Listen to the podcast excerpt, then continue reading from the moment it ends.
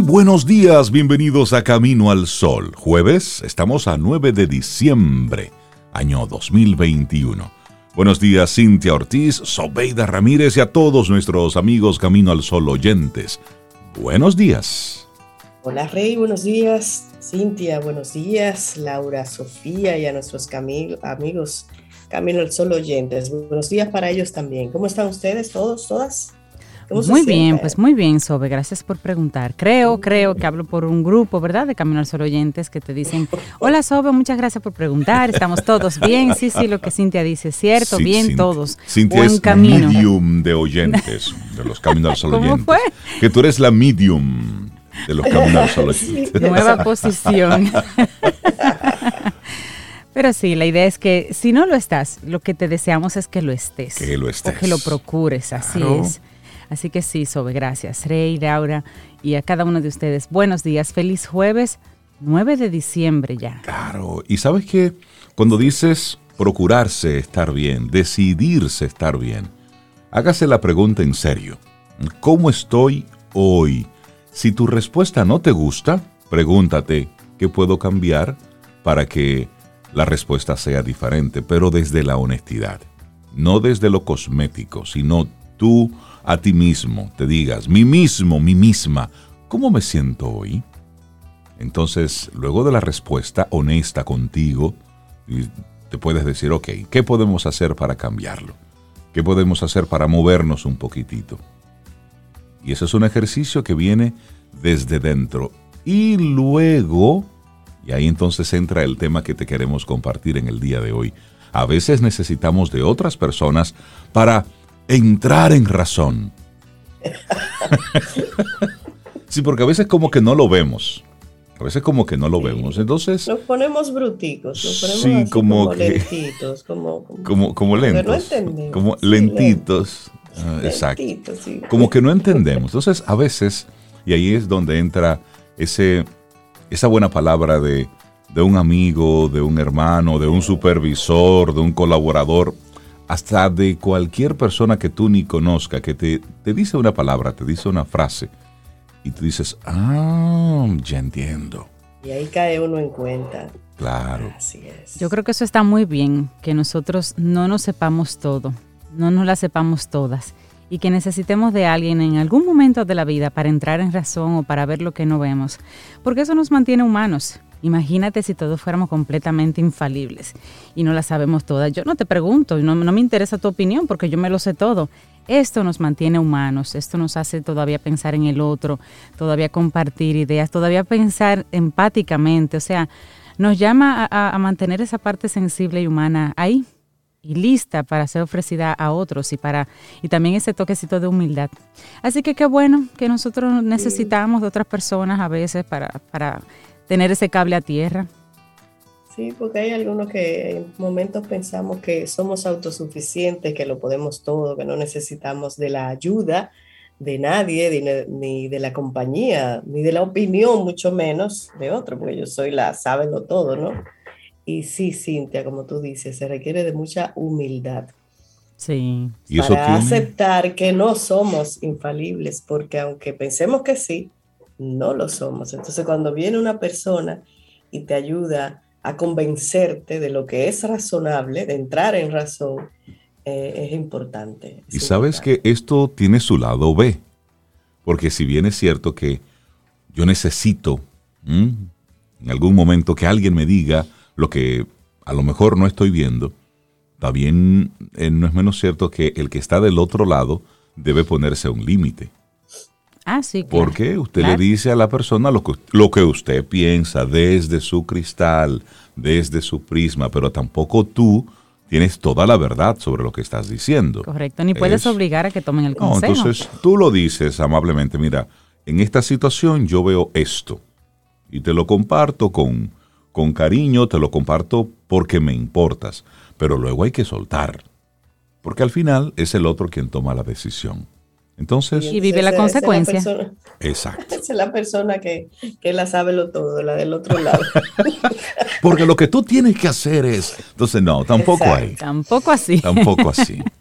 Y bueno, y la actitud Camino al Sol que te compartimos hoy lidia con las personas de la forma más inteligente y en paz que puedas. Porque hay algunos casos, joven, donde tú te vistes de paciencia y simplemente dejas que eso pase y dejas que eso fluya. Entonces, esa es la actitud Camino al Sol para hoy. Y tenemos un día internacional muy importante que creo que en nuestro país vale mucho el esfuerzo a hablar al respecto. Claro, el Día Internacional de la Lucha contra la Corrupción. Ah, Dios, lo dijiste. ¿Qué te digo? Ese día, ese día no debería existir en un mundo ideal, porque no, eh, la corrupción no forma parte de nuestro ser, pero eso será en otra conversación, en un camino al sol en el 2050 más o menos. no tan lejos. será de tu ser que no forma parte, porque forma parte del ser de muchas personas, lamentablemente.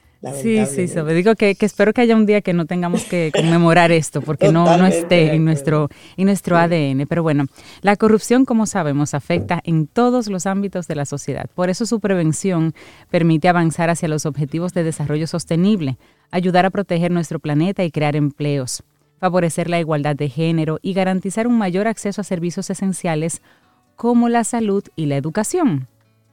Los esfuerzos en la lucha contra la corrupción benefician a todo el conjunto social, pero la mala conducta, las indelicadezas, las irregularidades están robando recursos valiosos para responder y recuperarnos de la crisis del COVID-19 en todo el mundo. El Día Internacional contra la Corrupción de 2021 busca destacar los derechos y responsabilidades de todos, los estados, los funcionarios públicos, los agentes de la ley, los representantes de los medios de comunicación, el sector privado, la sociedad civil, el sector académico, el público, los jóvenes, tú, yo, Sobe, Rey, todos en la lucha contra la corrupción. Así es. Y bueno, eh, la corrupción es un complejo fenómeno social, político y económico que afecta a todos los países, como ya decía Cintia. Por ejemplo, socava las instituciones democráticas al distorsionar los procesos electorales, pervertir el imperio de la ley y crear atolladeros burocráticos cuya única razón de ser es la de solicitar sobornos. Oigan bien, también atrofia los cimientos del desarrollo económico, ya que desalienta la inversión extranjera directa y a las pequeñas empresas nacionales les resulta a menudo imposible superar los gastos iniciales requeridos por la corrupción. Y por eso el 31 de octubre del año 2003, la Asamblea General aprobó la Convención de las Naciones Unidas contra la Corrupción, que entró en vigor en diciembre, en diciembre del 2005 y pidió al secretario general que designara a la Oficina de las Naciones Unidas contra la Droga y el Delito como la Secretaría para la Conferencia de los Estados partes de la Convención.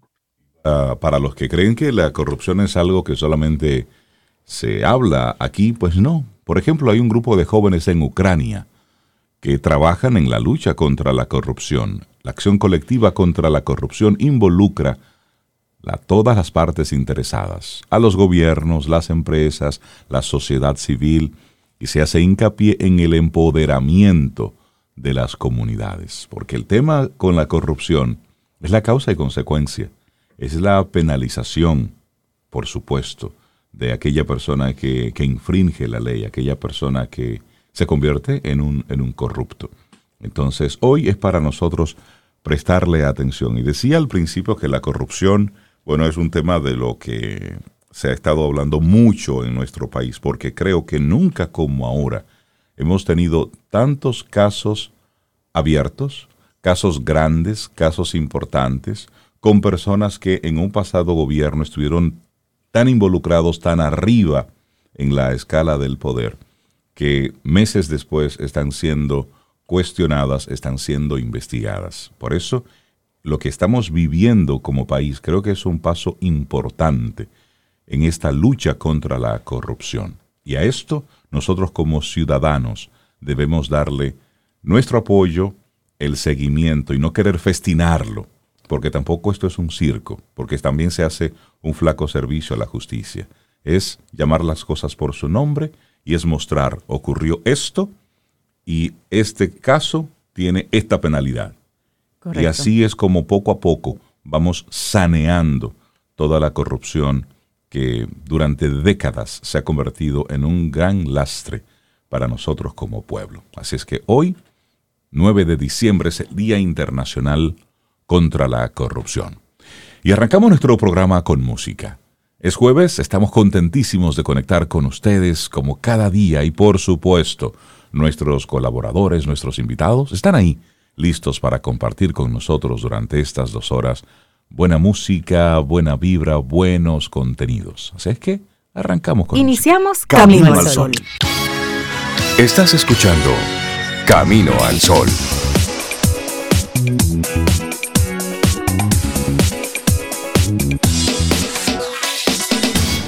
Laboratorio Patria Rivas presenta En Camino al Sol, la reflexión del día.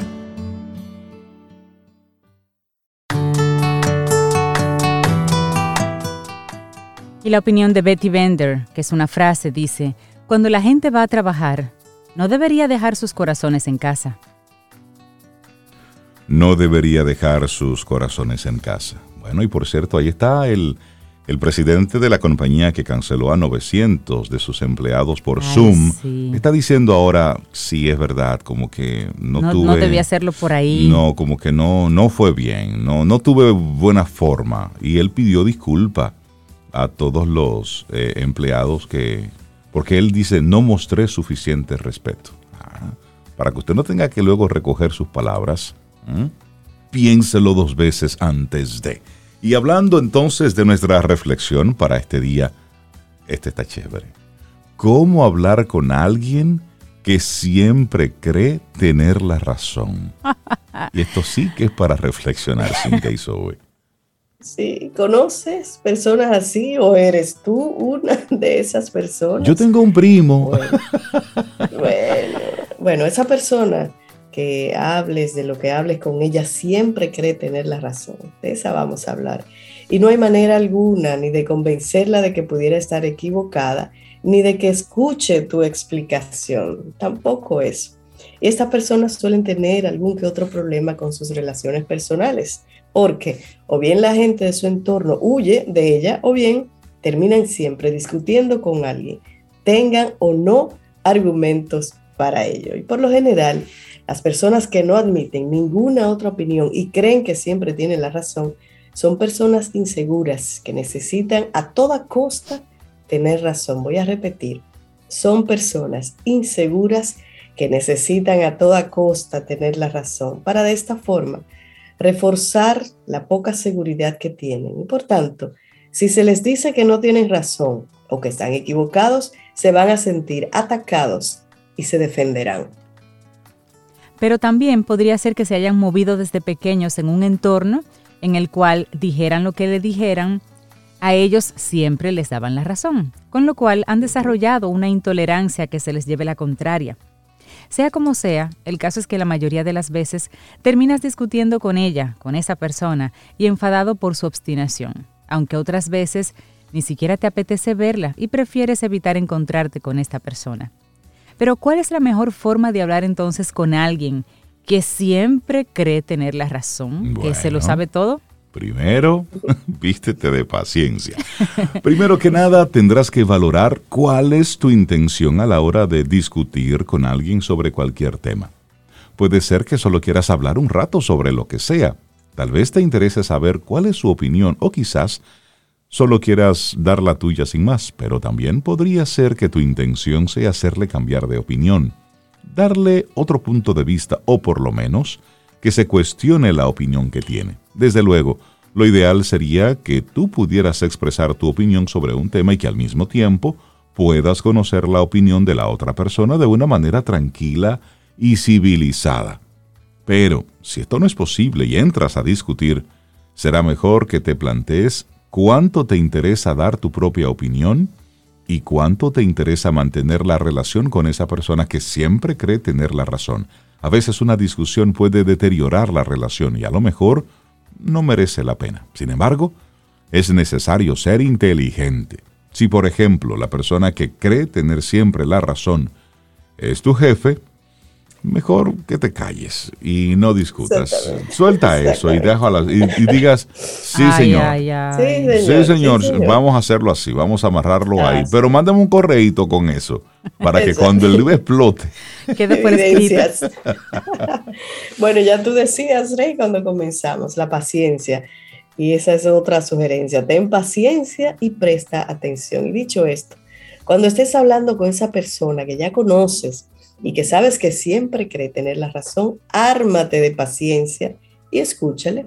Tómate el tiempo que haga falta para escuchar todo lo que tiene que decir, pero escúchale atentamente, sin estar pensando en lo que tú dirás a continuación.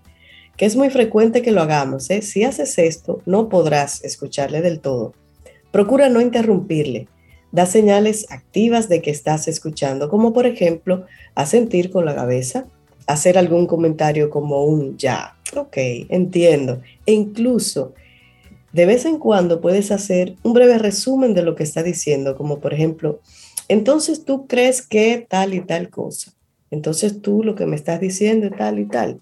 También es muy importante tu lenguaje corporal. Aunque no lo creas, eso también le da información a la otra persona de si le estás escuchando o no. Por ejemplo, si mientras esa persona te habla, tú miras hacia otra parte, el celular, por ejemplo, y no le miras a la cara, lo más probable es que sienta que no le estás haciendo caso. Tampoco mantengas los brazos cruzados. Este gesto es un indicador de que no estás receptivo a lo que te cuentan o de que no te importa. Quizá esa persona no se exprese con toda la claridad del mundo, así que también puedes hacerle alguna pregunta sobre lo que está diciendo. Esto no solo te ayudará a ti a entender mejor su postura, sino que además le dará información a ella de que efectivamente la estás escuchando. No es necesario hacer preguntas complejas. Puede valer con un simple ¿por qué? ¿Para qué? Y ya. Y después de ese paso, una vez hayas escuchado, entonces plantea tus argumentos porque esperamos que tengas argumentos, ¿verdad? Una vez que haya terminado su exposición, esa persona con tranquilidad y sin interrupciones estará más receptiva y predispuesta a escucharte a ti. Así que te toca expresar lo que tú opinas. Y si realmente le has escuchado con atención, es probable que haya alguna parte de lo que ha dicho, por pequeña que sea, en lo que estés de acuerdo. Y si es así, lo mejor es que se lo hagas saber antes de dar tu argumento. Por ejemplo, Estoy de acuerdo contigo cuando dices que esto, aquello, aquello, lo otro. Si por el contrario no estás de acuerdo en absolutamente nada, podrías empezar tu turno diciendo algo así como, ahora entiendo tu postura, pero yo opino que, o bien algo como, es interesante tu opinión, pero yo opino un poco diferente a ti. Si empiezas con algo que le resulte agradable de oír a esa persona, ella, que siempre cree tener la razón, estará más dispuesta a escuchar tu punto de vista. Eso sí, procura no decir expresiones demasiado tajantes que puedan molestarle, como podría ser eso de, tú estás totalmente equivocado, no tienes nada de razón, pero ¿y qué es esto? Con frases tan radicales como estas, por supuesto, no querrá escucharte y además se va a sentir muy molesta. Pero, ¿cómo hacerle ver que está equivocada esa otra persona? Bueno, pues hasta aquí, si lo que quieres es mantener una conversación civilizada y tranquila con alguien con quien normalmente no puedes porque no escucha. Ahora bien, si lo que te interesa es que esa persona, que siempre cree tener la razón, se dé cuenta de que está equivocada en todo o en parte, la mejor forma es hacerle preguntas que hagan que se cuestione su propia opinión, o bien ofrecerle una alternativa. Por ejemplo, ¿cómo llegaste a esa conclusión? Ah, esa es buena, ¿eh? O bien algo así como, ¿no has pensado alguna vez en... Entonces, esas preguntas pueden hacer que se plantee su opinión y pueda contemplar otra opción. Claro que el principio debe ser el mismo, es decir, debes escucharle primero con tranquilidad para poder llegar a este punto. Claro, y recuerda que una retirada a tiempo muchas veces es una victoria Así que si ves que puedes entrar en una discusión que no lleve a ninguna parte, más que a que los dos se enfaden y a que ese enfado pueda afectar a la relación, casi mejor te retiras. Y para retirarte puedes decir algo como, veo que no vamos a llegar a ningún acuerdo. Así que mejor, como dice Rey, vamos a dejarlo hasta Vamos a dejarlo aquí.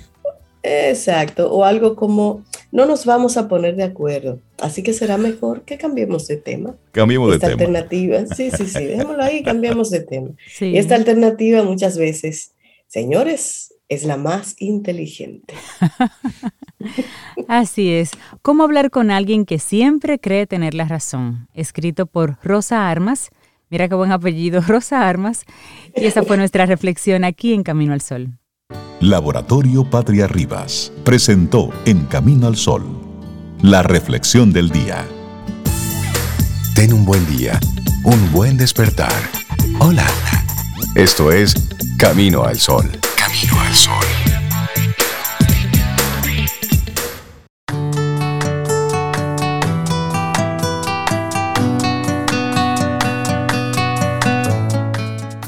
Ya lo decía Víctor Hugo, la razón es ejercicio de inteligencia. La imaginación es la inteligencia al máximo. Seguimos avanzando en este Camino al Sol y le damos los buenos días, la bienvenida a Fénix Pérez, nuestra coach personal aquí en Camino al Sol. Hola Fénix, ¿cómo estás? Ay, muy feliz de estar en Camino al Sol. ¿Qué te digo? Qué bueno. ¿Qué te digo? Muy, muy maravillosamente, muy reflexionada. Pues No, es mutuo, es Fénix. mutuo, Félix. Buenos días. ¿Cómo están? Súper bien por aquí. yo estoy bien. Yo Muy estoy bien, bien, gracias. Sí. Y Qué el bueno, tema que nos bueno. vas a compartir en el día de hoy, pues estoy seguro que va a despertar a más de uno de nuestros Camino al Sol oyentes. Adictos a las emociones fuertes. Sí, el tema de hoy es adictos a las emociones fuertes. Y óyeme, a mí me sirvió eso. Ay, ay, ay.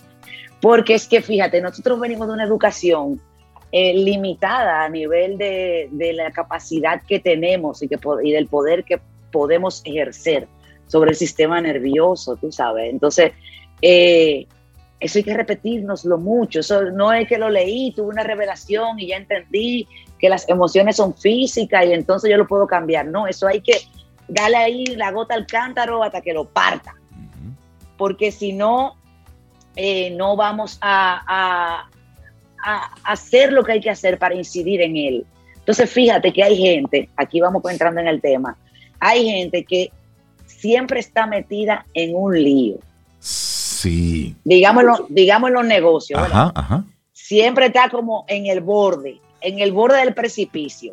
Es como Y caminando, se- caminando siempre en el, en el borde del cuchillo. Es como que ahí es que se siente cómodo. Exactamente. Entonces, cuando ven eso, y tú lo ves, se hace muchísimos cines sobre esos temas, tú sabes, de las personas que, que son adictas a, a estar siempre en emociones fuertes, las personas que hacen eh, deportes extremos siempre quieren más, el que se tira en paracaídas, el que monta motocross, eh, o sea, los deportes en general siempre quieren más. Cuando yo comencé a correr, mi meta eran unos mil de 10 kilómetros y aquí yo termino en 42, tú sabes, o sea, y, Sí, sí. y por ahí anda Arismendi, un corredor de larga data que hizo tres maratones en un día. O sea, él corrió Wow. cuar- 42 kilómetros por tres en un día. O sea, ¿Qué? porque vamos pidiendo más. ¿Y qué pasa? Cuando utilizamos toda esa energía, esa capacidad de enfoque y toda esa adicción a las emociones fuertes, para el bien, pues está bien. ¿ver- ¿Verdad? Porque yo no dejo de ser adicta. Yo lo que pasa es que cambié, cambié el patrón, cambié, la, ca- ca- cambié mis hábitos. Entonces sustituí con cosas que son favorables a mí y a la sociedad. ¿Qué pasa? Hay gente que vivimos en el borde. ¿verdad? Y yo tengo un cliente que una vez me dijo, yo no vuelvo a hacer de que grandes préstamos, ni, ni yo no quiero, yo no quiero ni este último año, yo casi lo pierdo todo, mira, perdió el Mercedes-Benz, perdió, tuvo que fusionar la empresa, y eso que es un tipo aguerrido, que no se rindió, porque eso, eso estaba para que él se quedara en su casa dos años, rendido, tú sabes, triste. Eh, entonces, pero hay personas que no podemos parar. Y eso se aplica también a las relaciones. Hay gente, y yo tengo sesión de terapia hoy con mi terapeuta. Ajá. Sí, sí, porque hay, co- hay cosas que son que no son para coaching, no, es terapia. Eh, y ella me va a hablar de eso. En, las relaciones también se aplica el gente que está todo el tiempo en una emoción intensa, que cuando no hay una intensidad, entonces como que pierde el sabor. Yo tengo una amiga que ya es terapeuta también, eh, que ella, voy a omitir el nombre porque ella lo dijo en radio hace muchos años, yo no quiero romper Exacto. su pero ella me contó que con su ex esposo ellos tenían una dinámica. Cada dos semanas, ¿verdad? Ella les revisaba el celular, él no quería que ella se lo revisara, peleaban, él se ponía violento, mal hablado y violento que rompía algo en la casa, ella lo botaba de la casa, él duraba tres días fuera de la casa, el tercer día flor en el carro. Luego entonces la reconciliación, dos o tres días más, y todo el mundo satisfecho.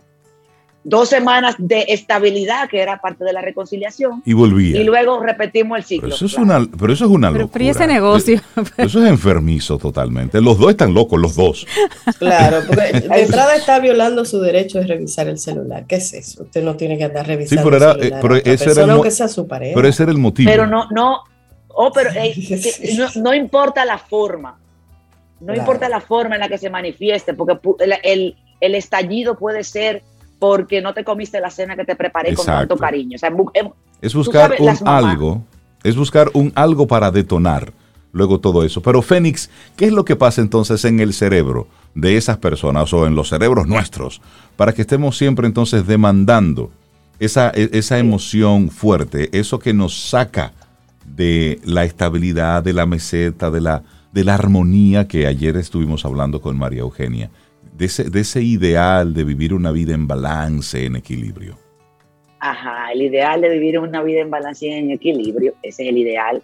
Lo que sucede en esos cerebros, tengo que comenzar por el pasado, es que en algún momento de tu vida se instalaron esas conexiones, ¿verdad? La neurona recibe el susto, digamos, el susto o la emoción del enamoramiento tú sabes, mi terapeuta, por eso hacía mención de ella, ella habla mucho del de, el enamoramiento, que hay gente que son adictos al estado de enamoramiento, por lo tanto no logran tener una relación estable. Entonces, ¿qué pasa? Se dan las conexiones neuronales, se crea el trillo la primera vez, te gustó, vuelves a provocar eso, y vuelves a provocar eso, y vuelves a provocar eso, y ya la conexión, el trillo está tan marcado que quieres llegar ahí de manera automática. ¿Qué pasa? Cuando tú creas unas conexiones neuronales con un pensamiento o con una experiencia, con un estímulo, eso va creando, eh, eso crea una inmediata combinación de péptidos, hormonas, se hacen una combinación de líquidos. Y así como tú haces una adicción a la cocaína o al alcohol, así mismo tú haces una adicción a ese cóctel químico que tu cuerpo mismo produce producto de un pensamiento. Por eso entonces, las personas que son, fíjate el término, iracundo, es porque tienen ese trillo muy marcado. Las personas que son adictos a emociones fuertes, como la emoción, la, la, la, euforia, ¿ah? a, tener picos, tener picos hacia arriba o hacia abajo, es que tienen el trillo. Y esto es física, biología, neurociencia es que tienen trillos muy marcados, ¿ah? eh, ya muy establecidos, que funcionan solos ya. Entonces el cuerpo, ¿por qué funcionan solos? Porque el cuerpo se acostumbró a la sustancia que tú produces. Entonces cuando tú no recibes esa sustancia, él quiere más. Él quiere, él te lo dice, oye, me dame mi pleito de hoy, dame mi enamoramiento. Entonces, para llegar a lograr el equilibrio, primero hay que detectar eso. Hay que detectar que no es posible vivir en estas emociones todo el tiempo para arriba y para abajo y que puedes provocarlas, estas emociones, para arriba y para, o para abajo. Ah, ahora, la idea es que sea un proceso consciente. Fíjate, la gente que vive muy frustrada o que se queja mucho, ah, ya se acostumbró a eso. Entonces, cuando todo sale bien, hay problemas tienen un día, por eso en el Happiness Bootcamp, que lo voy a repetir este 2022, el Happiness Bootcamp, yo te doy tres días de anclaje, tú eres mío tres días y te doy ahí. Entonces tú duras tres días segregando un cóctel químico favorable, bueno, sabroso, de bienestar, de equilibrio, de, de estabilidad, de un gozo tranquilo. Pero cuando usted llega a la capital o a su campo, usted, como el cuerpo, al cuerpo le hace falta el cóctel, el cóctel, ¿no? que ya al que está acostumbrado, entonces explota. Entonces, yo te acompaño por 30 días en ese programa. ¿Por qué? Yo te llevo tres días para la loma, pero yo te acompaño 30 días más. ¿Por qué? Porque yo quiero estar ahí para recibirte cuando tú explotes, porque vas a explotar. O te va a dar un día un llanto.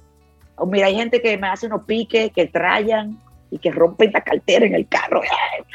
Hay gente que amanece en un día en llanto, porque según su emoción, eh, eh, la emoción a la que eran adictos, o vamos a decir, a la que eran recurrentes, ah, por muchos años, quiere volver, pero no es que son locos ni nada, es que químicamente le hace falta el cóctel. Ahora, ¿cómo se desintegra eso? Tú sabes que... La pregunta. Y antes de ir a la pregunta, eh, en el mes de octubre se hizo, se publicó un, estudio sobre la cantidad de personas que han perdido la vida en este año eh, haciéndose selfies peligrosos, lo que le llaman los selfies mortales. Solamente como un dato, que son, son personas precisamente que están buscando esa emoción hacia allá, hacia lo más extremo que pudieran, que pudieran lograrlo. Y el estudio revela que en lo que va de año, oigan esto, han muerto en el mundo una persona a la semana, por lo menos que se ha publicado, una muerte por semana durante todo el año de personas que han perdido la vida por sacarse fotos en lugares arriesgados. Y esta tendencia, lamentablemente, de acuerdo a este estudio, va es hacia la alza. Estamos hablando de que países como en la India en este año, por ejemplo, han muerto 100 personas por esto. Solamente en la India, en Estados Unidos 39, en Rusia 33, en Pakistán 21 personas. Y así va, en España han muerto 15 personas en lo que va de año. Solamente en el 2021. Entonces, claro, estos son los que han salido en la prensa, los que se han publicado. Esta cifra no es exacta, es decir, que faltan muchos más. Y esto está llamando la atención de los especialistas de la conducta los psicólogos, los psiquiatras están diciendo qué es lo que está pasando en estos cerebros. Entonces vamos a hablar de cómo desmontar entonces, Fénix, todas esas emociones. Eh, eh, eh, pero quiero hacer un paréntesis en eso que narras y que compartes sobre esas muertes por hacerse selfies en lugares arriesgados. Esa adicción responde a una adicción al reconocimiento, a buscar likes, a, a tener siempre un high, siempre queremos más porque la tendencia es a más. ¿Y qué es una adicción? Porque no lo contextualicé. Una adicción es una conducta o un pensamiento que simplemente no lo puedo parar. No puedo dejar de hacerlo. ¿Ah? Y es compulsión y obsesión, cuerpo y mente. Exactamente. ¿Qué pasa? Para desmontar esto, esto es muy simple. Primer paso, hacer conciencia. Es el primer paso, hacer conciencia. Oye, yo repito siempre este patrón. Yo, estoy, yo hago mucho ataque de ira, aunque sean chiquitos. O yo, porque digo, estamos hablando de, la adicción a las emociones negativas, ¿verdad? Porque sí, sí, claro. Eh, uno trabaja lo que trae problemas, ¿verdad? lo otro es tranquilo. entonces, eh, yo eh, sufro mucho, lloro mucho. siempre, por ejemplo, una, una, una, una sensación, una emoción que, que, que encontré es el asco.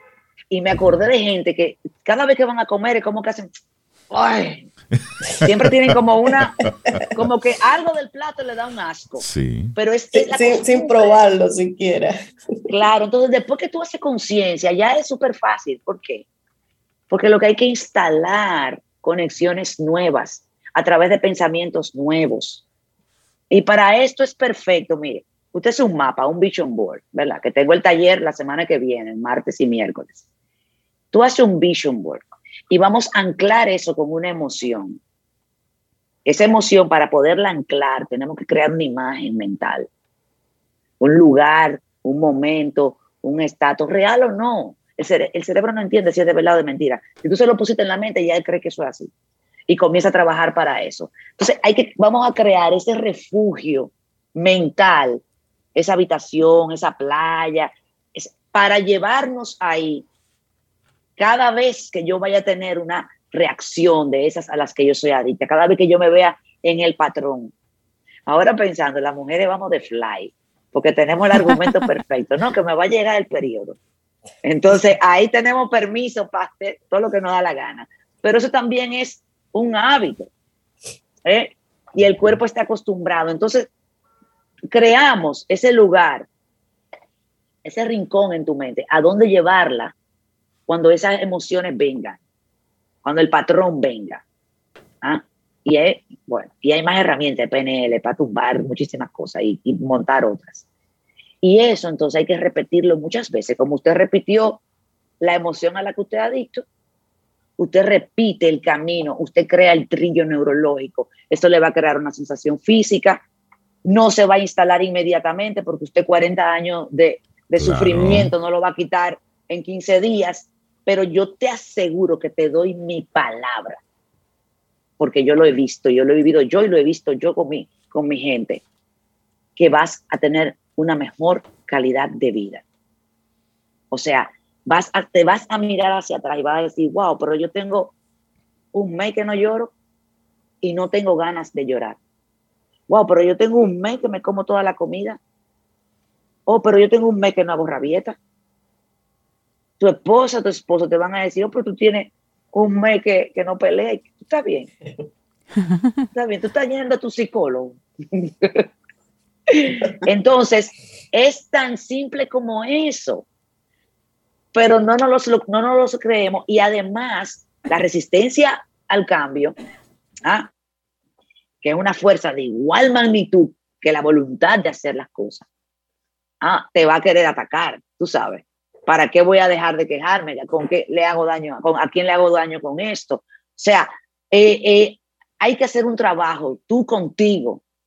¿ah? Y lo ideal, sí, claro, es tener, oye, aquí, y sobre todo a la comunidad de Camino al Sol y a mi comunidad de, de, de, de mis redes, que son gente muy inteligente. O sea, son gente que ya están como formadas.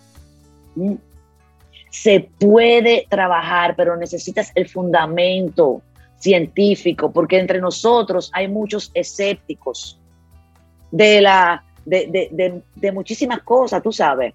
Somos gente con muchas, eh, como con la necesidad de opinar a veces, hasta que nos rendimos o, o, hasta que tenemos la razón. Entonces, por eso en el, en el taller del mapa de la prosperidad, yo te doy es la lógica que hay detrás y cómo montar tu meta para poder lograrla, pero desde la lógica, no desde la ley de la atracción allá en un libro, eh, sí, poético allá en la India, no, no, no desde eh, el esoterismo que se le atribuye a, la metafísica, eh, las mismas religiones que por dogma, tú sabes, que eh, te, te, te, hayan dicho cosas que otros te han dicho que no, que eso no es así, porque esto no es lógico. Entonces te tienes que nutrir de la fuente para que logres cambiar. Yo pedí mucho claridad para mi camino, porque yo no entendía eso. Yo decía, yo quiero el gozo que tiene la gente en la iglesia, tú, esa gente le va bien. Son felices y son ordenados y consiguen las cosas. Y yo en una novela, pero es que yo no me creía nada de eso. Entonces yo, la ley de la atracción, yo vi esa película y leí el libro 200 veces y, y, y como quiera, pero cuando yo entendí en lo del átomo, la neurona, la vibración, energía igual, masa por C, M por C al cuadrado, o sea, cuando yo entendí ahí, yo dije, ya, es verdad que funciona. Vamos Porque ahí te hablaron en el código que tú entiendes. Y es eso, no hay una forma absoluta y directa para, para todo el mundo, no, cada uno de nosotros entiende todo esto de una forma Exacto. totalmente diferente. Fénix, la gente que se quiera poner en contacto contigo para seguir profundizando y participar de los diferentes programas que tienes, ¿cómo te seguimos en las redes? Primeramente, el que no me sigue en Instagram de aquí de los Caminos Sol Oyente, que se ponga la pila y que me siga. Segundamente, que me segundamente. Que se registren en, sí, segundamente. Que, Ay, María José, disculpa. En mi página web. Fénix, Y terceramente y por último, vaya a mi canal de YouTube, que hay muchísimos videitos que yo, o sea, videos que yo, cortos, que yo he ido subiendo con muchos ejercicios, mucha información. Entonces, para el martes uh -huh. y miércoles tengo el taller que se llama la lógica detrás del mapa de la prosperidad o del Vision Board. Buenísimo, Fénix. Eh, entonces, no se queden, no se queden fuera. Y, y, yo estoy, como siempre, feliz, honrada y agradecida de estar aquí. Fénix Pérez, que tengas un excelente día. Muchísimas gracias por tu tema.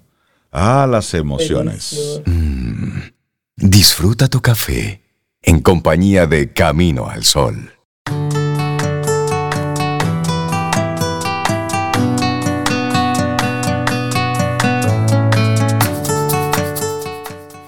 Pensar lo que es verdad, sentir lo que es bello y querer lo que es bueno. De este modo el espíritu encuentra el propósito de una vida en razón. Johann Gottfried.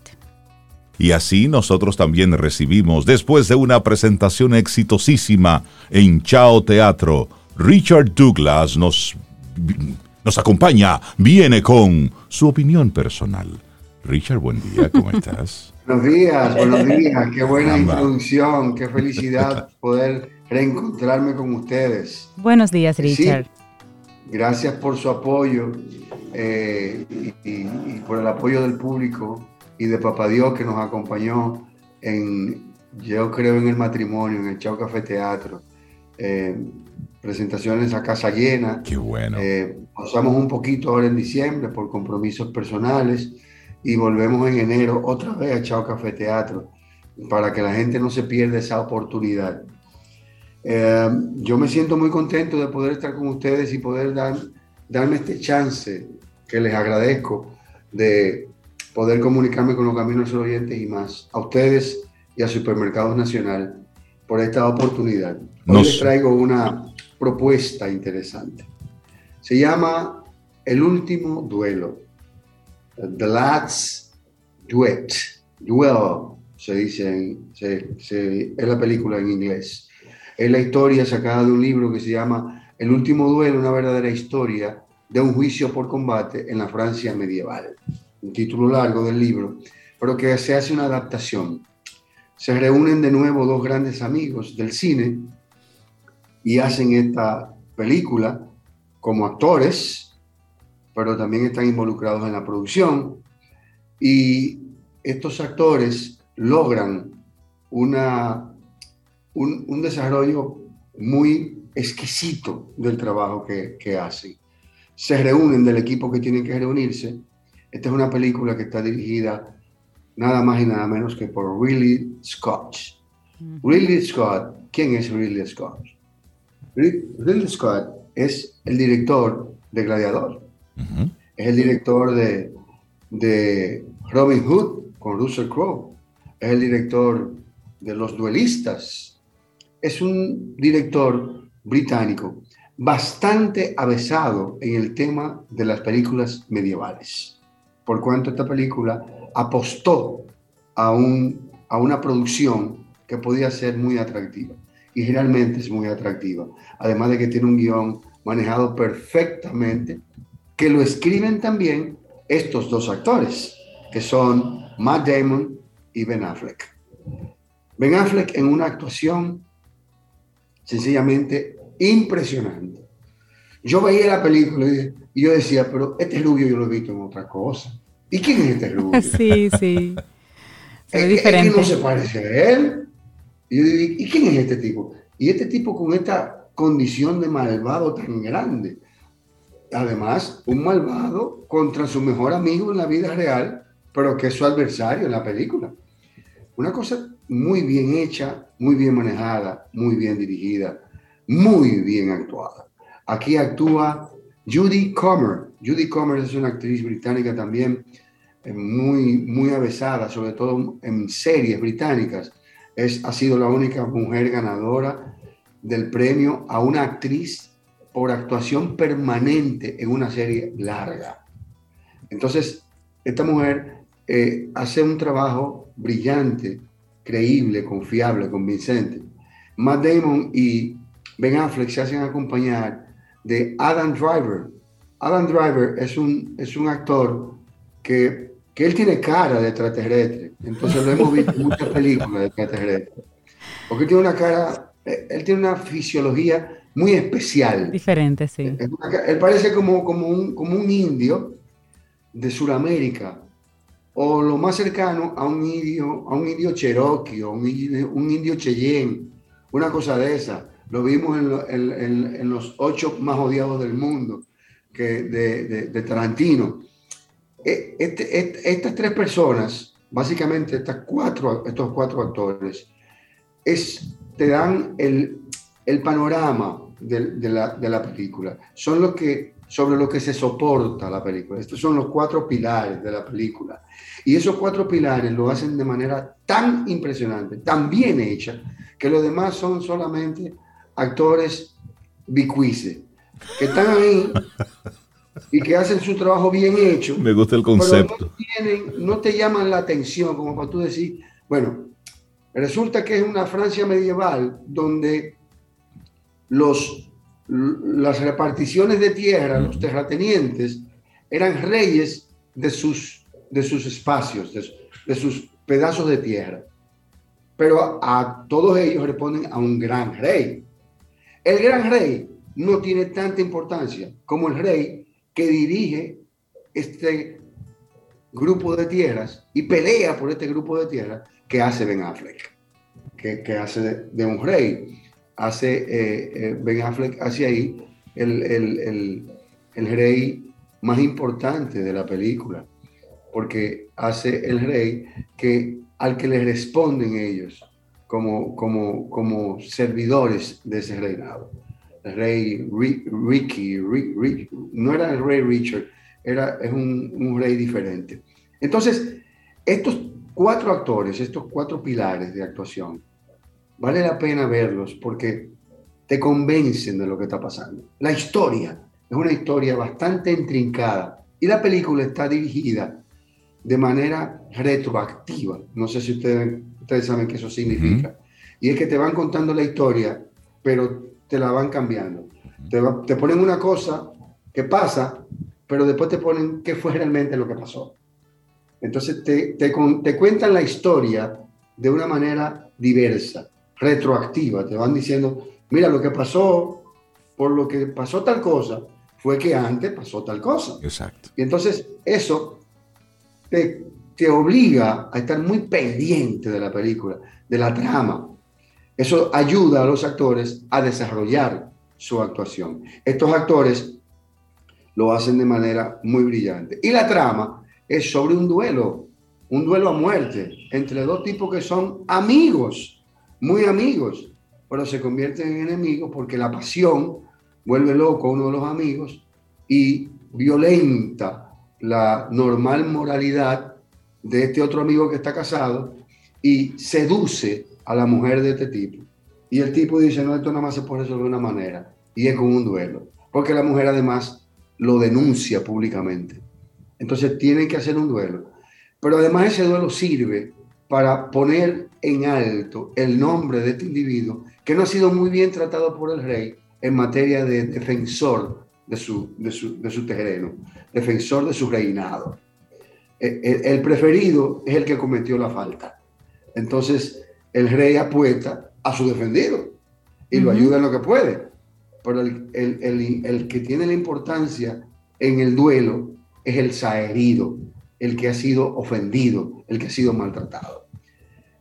The Last Duel, el último duelo, es por plataformas especiales, no puedo decirla por aquí, pero no se la pierdan porque es interesante ver el desarrollo de estas actuaciones. Estas actuaciones son sencillamente brillantes. Y si la trama en algún momento se siente débil, tranquilo, que los actores se van a encargar de convencerte de cuál es el trabajo que hay que hacer para que tú te convenzas de la historia que ellos están contando. Ben Affleck, Matt Damon hicieron el guion, hicieron las actuaciones principales y sencillamente son brillantes. No se la pierdan. Búsquenla en la plataforma que ustedes quieran. El último duelo. El último duelo. El último duelo. Gracias, gracias Richard por comentarnos esta película y, su director ha sido noticia a propósito de, del duelo y de la familia Gucci porque él lanzó estas dos películas muy recientes y él tiene una guerra contra los millennials Él le ha dado de todo y de hecho hace dos o tres días le dijo, le dijo hasta barriga verde a un, a un periodista ruso que estaba halagando su trabajo. Eh, Oh. Sí, él, él ¿Cómo está. le pasa Sí, no, él? él, él está, él está un poco movido porque él dice que, que la gente no, no quiere ir al cine. Entonces, él dice que los millennials con todas las plataformas y es en el cine donde tú puedes tener una experiencia, pero él está siendo, ha estado siendo muy cuestionado y él que nunca ha tenido pelos en la lengua para decir dos o tres cosas, pues en estos días ha vuelto a hacer noticia a propósito de cómo está reaccionando ante las críticas que le han estado haciendo por la familia Gucci, por ejemplo, que han salido ahí algunas cosas y que sabes que detrás de todo eso hay una industria que espera los, los millones de el fin de semana después del lanzamiento de cómo va en los diferentes rankings. ¿Qué, qué decías, Richard? Te decía que eh, en ese sentido yo de alguna manera estoy un poco de acuerdo con él, porque eh, cuando uno llega a la estatura que este individuo ha llegado con su trabajo, merece ser respetado y merece ser escuchado. De alguna manera eso tiene de importante, que él alce su voz y diga lo que tenga que decir, sí, estoy de acuerdo. Lo que se, como se disfruta el cine, no se disfruta por ninguna plataforma. Sí, sí, sí, claro. Eso no hay ni siquiera que discutirlo. El cine tiene una magia y esa pantalla gigante y esa, cuando, no sé si mucha gente no sabe que en, en el cine las imágenes se multiplican un 100 mil por ciento. O sea, si tu ojo es de este tamaño, en el cine es de este tamaño. Claro. Eso, eso no solamente te da una visión muy amplia de lo que tú estás viendo y, y un cuidado especial en materia de dirección de fotografía y de dirección de actuación. Y este hombre sencillamente es un maestro de la cinematografía, porque yo mencioné la película que él ha hecho de, de corte medieval, pero él es el, el- el director de la Alien, Sí, sí. el octavo pasajero, él es el director de Gucci, él es el director de muchísimas De otras Blade Runner, de De Thelma. Lewis. de, de Pero- una cantidad de películas en diferentes géneros que además han sido películas magníficas. El tipo ganador del Oscar en muchísimas ocasiones.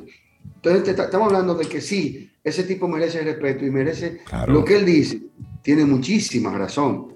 Y, y además de coincidir con él, coincido con Fénix, porque esta película es para los que les gusta tener la- Emociones la fuertes. actividad permanente que es de riesgo.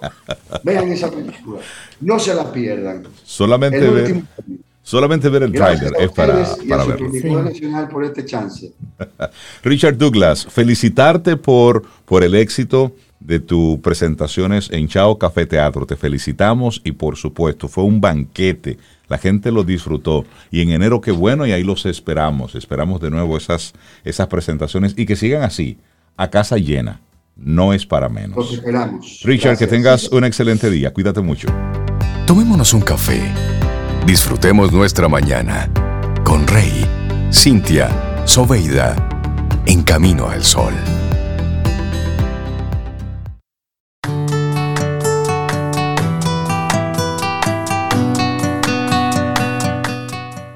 Y dice Montag Brown que la razón es el héroe que rompe las cadenas de nuestros prejuicios, salvándonos de la prisión de nuestro cómodo consentimiento en el camino del mundo. Y estamos muy contentos porque tenemos una, una visita muy especial, Cintia y Zoe. Sí. Tenemos con nosotros a doña Máxima Ovalles y a don Donato Padilla. Ambos escribieron Secretos para construir una familia que perdure.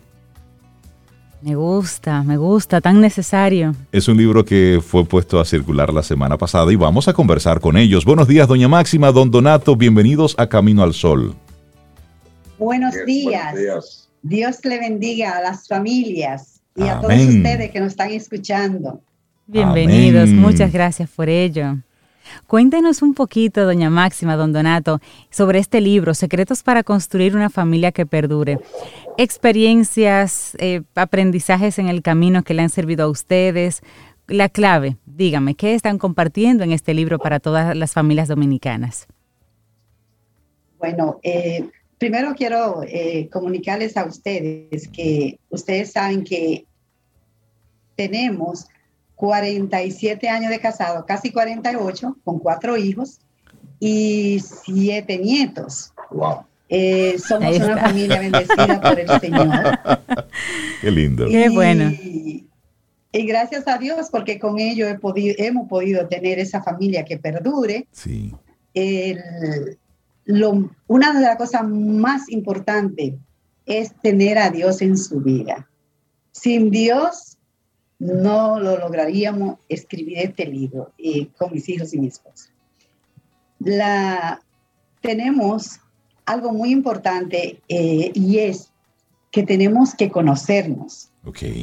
tenemos que tener confianza. Son un secreto muy importante. Confianza. Y sobre todo el diálogo, porque la comunicación es uno de los secretos que nos ayuda a poder seguir creciendo, porque dialogando entre las familias es donde vamos a, a poder perdurar. Yo, yo quería aprovechar también e informarles sobre el agradecimiento que debemos tener, Máxima y yo, a ustedes, a su emisora, Camino del Sol, Camino al Sol, Camino al sol, sí. por la oportunidad que nos están dando de poder presentar un libro que tenga que ver con secretos para construir una familia que perdure. ¿Sabe qué ese es el problema de la familia? Que no perduran. no perduran. Ahora, muchas veces es ir al fondo. ¿Por qué no perduran la familia? ¿Cuál es el problema? Resulta que para que haya un matrimonio tiene que haber un noviazgo antes, tienen que dos jovencitos Sí. conocerse. Claro. Pero hay un detalle importante. Esos dos jovencitos que hoy son simples novios, están, están soñando 18, 20, 22, 25 años, tienen su padre detrás, tienen a papá y mamá, Así es. y fueron orientados ellos por papá y mamá para que le diga cómo conseguir, cómo captar, cómo tener, cómo eh, eh, involucrarse con una novia o viceversa con un novio. ¿Están ellos orientados adecuadamente? Esa sería la buena pregunta. Papá y mamá están haciendo el trabajo con esos hijos o lo están dejando. Ustedes son grandes ya, defiéndanse, porque yo no tengo Exacto. tiempo para ustedes. Ya Ex- ustedes son- experimenten. ustedes. Es cierto. Me gustaría conocer de, de doña Máxima y don Donato, ¿qué detonó en ustedes el, el escribir este libro? ¿Cuál de los dos fue el que dijo, pero, pero, viejo, vieja, vamos, a escribir un libro? Es buena, muy buena pregunta. Eh, realmente cuando, eso fue una inspiración de Dios, es un proyecto de Dios. Y no sabíamos que esto iba a terminar en un libro. Eh, escribía y escribía sobre nuestros testimonios de vida y comencé en el año 1997 a escribir Yo estaba pequeño cuando eso comencé a escribir y un día mis hijos, eh, después de un tiempo, me dicen, mami, pero ¿por qué tú no haces un libro? Y digo, sería muy bueno porque yo estoy escribiendo, Dios me puso a escribir, pero en realidad no sé para qué ni cuándo. Hasta que un día eh, decidimos que buscamos un nombre que se relacionara con nuestro testimonio de vida y lo encontramos y a todos les gustó. El secretos para construir una familia que perdure. Y comencé a escribir, busqué todos los manuscritos que tenía desde ese tiempo y en el año 2020 es cuando comencé a trabajar de verdad el libro. Ah, qué bueno. Ve, la pandemia ayuda en todo. Eh, doña Sí, Máxima y, y don Donato, y aquí entre nosotros, ¿cuáles son algunos de esos secretos para construir ese tipo de familia? Eh, si me permite, fíjense, nosotros son casi, ella dice que son 47, Casi 48. casi 47, pero déjeme decirle la verdad. 47 para casi 48 años. Cuatro años de amores. Ah, no, Un año de amor escondido. Ah, Ya pasamos de los 50 hace rato. Son 50 y pico. Es media vida que tenemos, medio siglo que tenemos. Bueno, siglo. entonces, en ese librito están esos secretos, esas experiencias, esas vivencias. Porque la vida de, de- de casados no es fácil. Aquí hay que hablar de valores, hay que hablar de principios, hay que hablar de normas. Y eso es lo que te vas a construir a ti, ese secreto para tú poder mantenerte. Entonces, esos valores tienen que ser valores más que todo espirituales. Porque, por ejemplo, para un drogadicto, el valor sería conseguir eh, un, cigarrillo. Exacto. ¿Entiendes? O para, eh, qué sé yo, eh, un, un plomero. Eso, el secreto sería conseguir una tuerca. Sí, la herramienta que necesita para trabajar, claro. Exactamente. Sin embargo, en el caso del matrimonio, esos valores tienen que ser valores que perduren, valores que te formen, como la comunicación, como la sinceridad, como la honestidad, como las correcciones a los hijos. Eh, esto, esos detalles hacen que se pueda mantener ese perduramiento, esa, esa, esa estadía constante. Y yo, en este caso también, yo diría es que en la pareja no podemos perder la confianza, jamás. Si la pierdes, recupérala, porque ahí es donde tú puedes tener una comunicación sincera con tu esposo.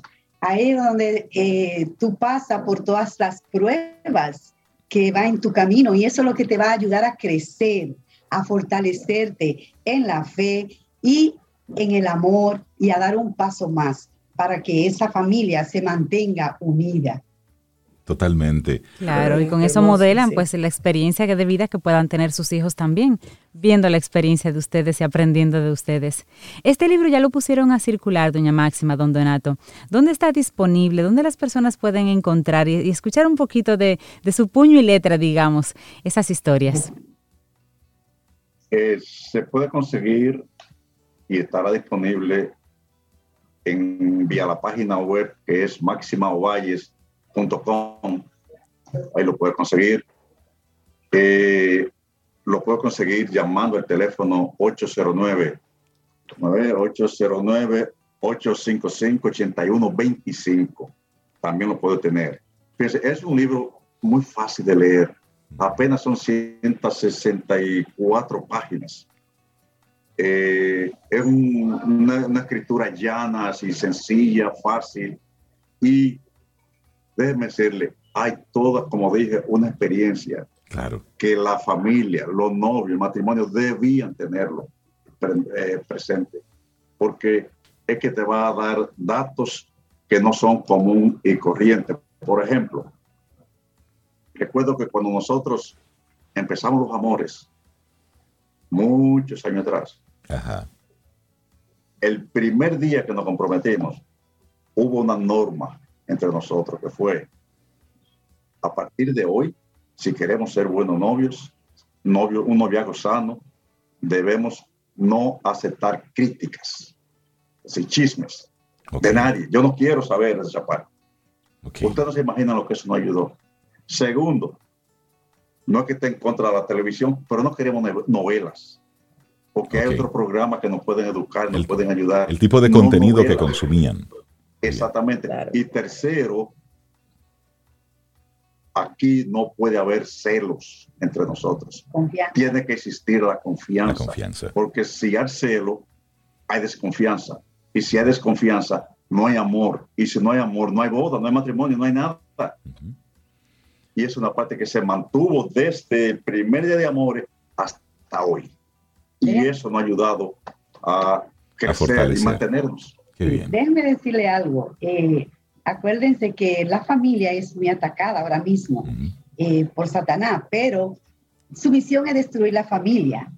Pero todos ustedes y nosotros estamos apoyando a las familias para que la familia traiga a Dios de nuevo a su corazón, al centro de su vida, porque necesitamos, y la familia que ora permanece unida que eso es básico en las familias y que, y que la familia, eh, acuérdense que ahí es donde se educan en los valores, ahí es donde enseñamos a nuestros hijos y no tanto con las palabras, sino con el ejemplo, que el ejemplo vale más que palabras. Así es. Y doña Máxima y don Donato, hace, hace un tiempo nosotros tuvimos la oportunidad de, de conversar con, con otra pareja, con otra pareja que también había, estaba cumpliendo varios años y estaban compartiendo su experiencia. Y era un matrimonio largo también. También era un, matrimonio longevo. Y cuando le hacíamos la pregunta sobre, sobre la conversación y sobre las disputas, ella nos decía, la clave para nosotros, así, no, no hemos tenido ni no, ni sí, ni no, pero sí mucho carajo. Entonces, a veces idealizamos un matrimonio así que perdura en el tiempo, como que todo fue un jardín de rosas, como que todo fue placentero, como que no hubo ningún tipo de, disputa ni de, ni de discusión. En el caso de ustedes, ¿cómo en estos años, cómo ustedes manejan los conflictos? Cuando algo ocurre, cuando yo no estoy de acuerdo, ¿cómo ustedes buscan ese, ese punto eh, en común, ese punto medio? Bueno, eh, yo voy a decir una partecita y le voy a también que mi esposo diga algo. El, miren, la comunicación es básica. Tenemos que dialogar. Sabemos que no hay familia perfecta y que en el camino hay muchas pruebas. Y vamos pasando por esa prueba, pero esas pruebas nos alimentan, nos fortalecen y vamos creciendo más en el amor, y, cuando teníamos esos diálogos, cuando había un inconveniente, un problema, una prueba difícil, orábamos a Dios y Él entonces como que nos daba la solución, no habría camino y nosotros pues escuchábamos cuando eh, necesitábamos qué teníamos, qué decisión tomar y cómo resolverla. Para mí, Dios ha sido siempre la solución. El, el diálogo, como ella menciona, es válido, es básico, pero la parte más importante que nosotros nos dio resultado es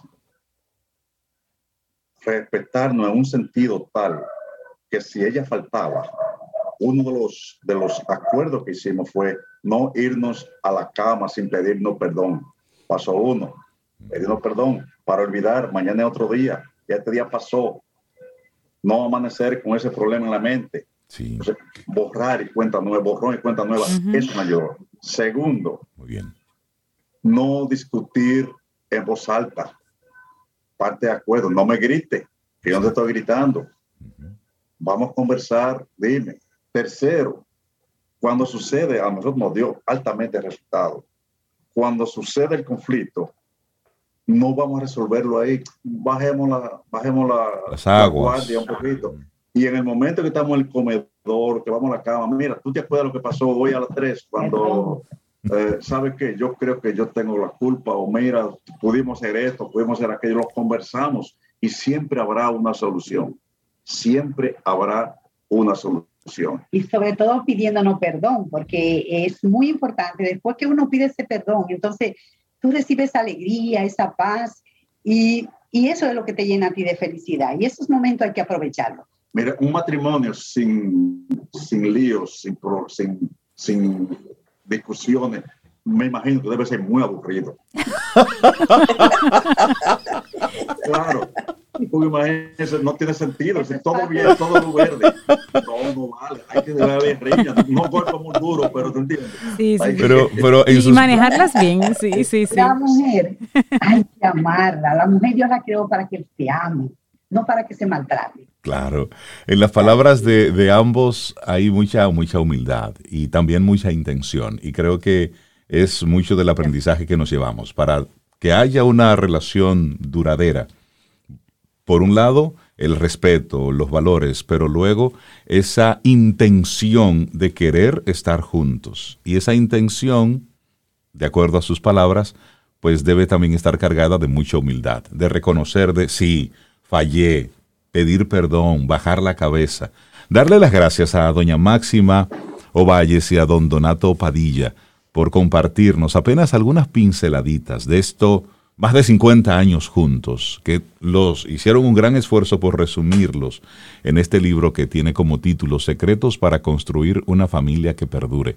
Vamos a recordar que está disponible en la página maximaovalles.com, ¿cierto? Sí. Correcto. Muy bien, ahí están los detalles para que la gente los pueda adquirir. Así es. Muy bien. Bueno, pues muchísimas gracias a doña Máxima y a don Donato. Muchísimas a gracias. ustedes por darme esta oportunidad. Y, Que cuan- Dios bendiga. y cuando estemos cumpliendo los 100 años, ahí estaremos conversando, porque vamos para 120. Sí, sí, sí, esa es la meta. Gracias a ambos por sus palabras de mucha sabiduría. Gracias, gracias, gracias. Pues nada, eh, de verdad agradecemos esta oportunidad y a ustedes les pedimos que tengan muchas bendiciones, Amén. Que sigan su programa hacia adelante. Yo creo que entrevistas como esta sobre la familia es muy importante porque la familia lo necesitan hoy en día. De la familia sale todo. Así es. Nosotros somos los agradecidos. Que tengan excelente Gracias, día. gracias. Muchísimas gracias. Un abrazo. Amén. Siente y disfruta de la vida. La vida. Camino al sol. Camino al sol.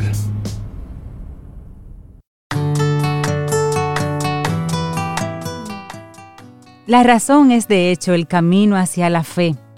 El camino hacia la fe. Y la fe se hace cargo entonces cuando la razón no puede decir más. Thomas Merton. Bueno, y antes de concluir nuestro programa, dos anuncios que hacer. Por un lado, darle nuestro abrazo y nuestra felicitación a Elizabeth Vargas Mejía por la, eh, la publicación ayer de su libro Operación Comunícate, pierde el miedo de hablar en público. Ella tiene un podcast y está orientado precisamente hacia la comunicación oral y de ahí surge entonces Operación Comunícate, que es una especie de libro, guía, práctica para usted sacar de abajo cuando tiene que hablar en público y no tiene las herramientas. Es como una, especie de, de guía rápida para tú poder hacer una buena presentación en público. Así se llama el podcast también, Operación Sí, Comunícate. Operación Comunícate, así se llama el podcast. Y bueno, pues felicitar a Elizabeth por esta iniciativa. Ya la tendremos en las próximas semanas en nuestro programa para hablar ya a profundidad de este libro. Pero por lo pronto la felicitamos por, por la publicación, por el lanzamiento. ¿Cuánta gente eh, compartiendo informaciones de valor? Porque mira, hoy estamos hablando de dos libros que fueron publicados ¿eh? En, en estos días y vienen de gente que están compartiendo su experiencia. Qué, qué buena época estamos viviendo de compartir contenido e informaciones de valor. Qué buena época para, para seguirnos nutriendo. Así es que Elizabeth, muchísimas felicidades y bienvenida a Operación Comunícate. Qué bien. Sí, y otra buena noticia también, Madre SOS Radio, de nuestra querida comadre, porque hay que decirlo, porque no, Yadira Pimentel, llega ya a su octavo aniversario y lo celebra desde Quisqueya FM. Ocho años ya, Madre SOS se transmite ahora mismo por Quisqueya FM 96.1 y 98.5 para todo el país, de lunes a viernes al mediodía. O sea que usted puede escuchar Camino al Sol sin problema. Claro y luego que usted sí. puede escuchar Madre SOS Radio. Celebrar ocho años de este proyecto educativo me llena el corazón de gratitud y me muestra que cuando tienes un propósito en la vida y trabajas cada día por verlo realidad, Dios permite que se abran puertas y los testimonios de cambios en las familias nos motivan a seguir a pesar de los retos que enfrentamos cuando lo que queremos es educar a través de los medios de comunicación. Palabras textuales de Yadira Pimentel, productora y conductora de este espacio radial. Es todo multimedios, porque Sí. también Madre SOS a veces edita sus revistas, eh, tiene sus materiales en video, bueno, Realiza conferencias. realiza muchas Así conferencias es que precisamente felicidades para a, Yadira trabajo que Pimentel. hace la comadre. Sí. Muy lindo años trabajo. ya. Así Y como es. dice Rey, Tremendo de trabajo. contenidos de, de calidad De y que valor. aportan. Valiosísimo. Un abrazo a Yadira Sí, y un- felicitaciones. Bueno, y así llegamos nosotros al final de nuestro programa Camino al Sol por este jueves, mañana viernes. Si el universo sigue conspirando, si usted quiere, si nosotros estamos aquí, tendremos un nuevo Camino al Sol. No sin antes te recordamos que a veces necesitamos de otra persona para entrar en razón. ¿Y cuál es la actitud? Lidia con las personas de la forma más inteligente y en paz que tú puedas. Y ya te dimos las técnicas para tú hablar con una persona que siempre tiene la razón. Ya sabes cómo actuar a propósito de. Señores, que tengamos un lindo día. Y esperamos que hayas disfrutado del contenido del día de hoy. Recuerda nuestras vías para mantenernos en contacto. Hola arroba caminoalsol.do. Visita nuestra web y amplía más de nuestro contenido. Caminoalsol.do. Hasta una próxima edición. Y pásala bien.